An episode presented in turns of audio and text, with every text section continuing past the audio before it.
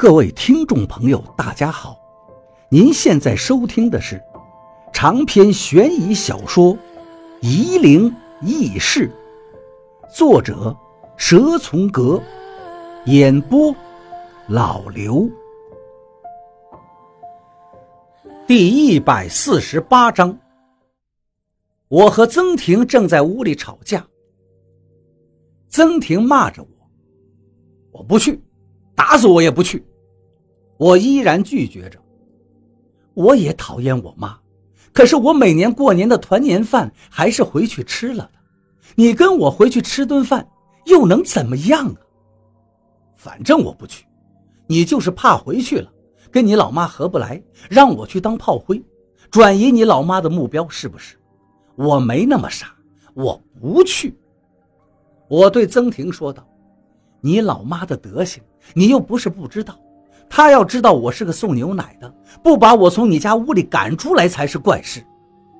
其实我是担心郭玉发现我是他以前的学生，就是那个他最头疼的徐云峰，那就不是把我赶出来这么简单了。因为当年我毕业后给他写过一封信，把我的所作所为都一一坦白了。比如他上厕所的时候，粪坑里突然炸了一个炮仗。他家养的母鸡为什么会三天两头的莫名失踪？他家的蜂窝煤为什么会经常变得稀巴烂？为什么？这些都是我徐云峰干的。可是我现在在沙市了，你来找我吧。我在沙市寄出这封信之后，开心了好久。哎，真是天道循环，这个账。还是要我来还，我要到郭玉家吃饭，他肯定要问我的姓名和身份，所以打死我我也不去。曾婷想不到我的这些缘由，还真的以为我是怕郭玉瞧不起我，所以才不去他家。你说你也是的，什么不好干？一个大男人送什么牛奶？我接话道：“送牛奶怎么了？送牛奶也要有人做呀。”那你就打算送一辈子牛奶吗？曾婷的话题又来了。上次刘院长要你去医院上班，先去当个护工，然后自学考试，拿个医生的文凭，你怎么也不愿意呢？我说道：“我不想当医生。”你到底要干什么？医生你都不愿意当？曾婷有点气急败坏了。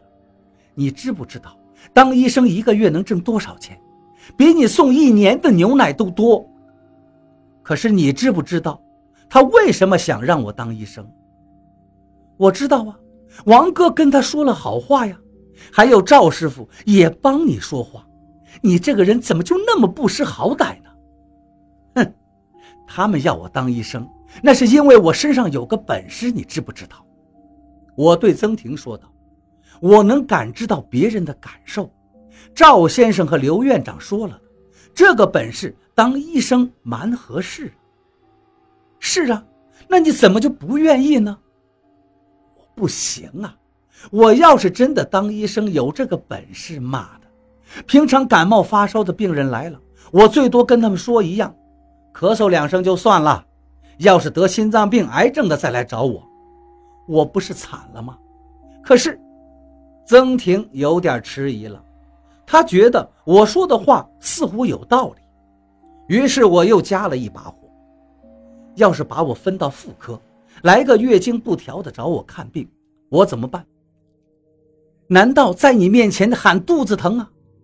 我边说边用手捧着小腹，对着曾婷轻轻喊道：“医生，我肚子好疼。”曾婷的脸板了一会儿，终于忍不住扑哧笑了。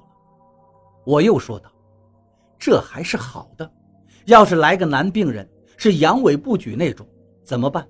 我可不能害你呀！要是真这样，你也不会傻里傻气的，肯定要给我找好几顶绿帽子戴吧？”我说到这儿，好像是真的发生了一样。不行不行，老子不干，亏大发了。曾婷揪住我的耳朵道：“我真倒霉，怎么找了你这么个窝囊废？”总算是把他哄开心了，我暗自抹了一把汗。刘院长的确希望我当医生，可我已经二十四了，哪有精力和钱去读书撒？再说了，当医生哪是这么容易的？当年我就是多做了一次闲事，让那个草帽人缠了我这么多年，我可不想重蹈覆辙。我把曾婷抱起来，医生啊，我好像不行了，快帮我看看吧！滚蛋！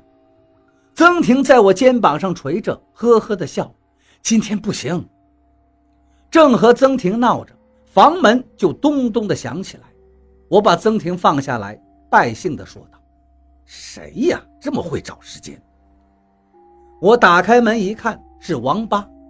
王八开门见山对我说道：“明天你能跟我去那个老钟那儿吗？”“哪个老钟啊？”我问道。就是找我治邪的那个。你要我去治邪，你还真的要我帮忙啊？我想推辞，我可不想看死人骨头。不是，王八说道，我想让你去看看那个老钟到底心里有什么秘密。他这个人城府太深，我探不出来。你去帮我探知一下，你有这个本事的。我想了一会儿，抽了一颗烟，慢慢说道：“我答应过你，我会帮你的。再说他是个活人，没问题。你只要不让我去背什么尸体，算什么鬼魂讨命就行。那就这么定了。”王八笑着说道：“我后天来接你。”过了两天，一大早，王八就来找我。我和他去的那个地方，在夜明珠和小西塔之间。是个比较富裕的农村，看见老钟家里气派的房子，我心里想着：妈的，竟是有钱人家里才闹鬼，准是亏心事做多了。我和王八刚进门，正碰上老钟的妻子往外跑，看见我们就慌张地喊道：“小王，不得了了，老钟不见了！”怎么了？您慢慢说。王八安慰着他。老钟不见了，早上起来就没看见他。钟七急得神情慌乱。王八说道：“你快带我到卧室里看看。”我们慌忙进屋，我一进去就闻到了一股怪味说不上是臭味但是很不好闻。我不禁皱了皱眉头。我向王八说道：“不用上楼了，这屋里怨气好大呀，泥土味好重。”王八愣了一会儿，急忙说道：“老钟上山了。蔡大姐，你告诉我，老钟家的老坟到底在哪儿？”我真的不知道啊！钟七急得要哭出来了。他从来就没说过他有家人埋在宜昌啊。那你快去打听打听，这个村里埋人的地方一般都在哪儿？老钟家的坟墓应该离这儿。不远。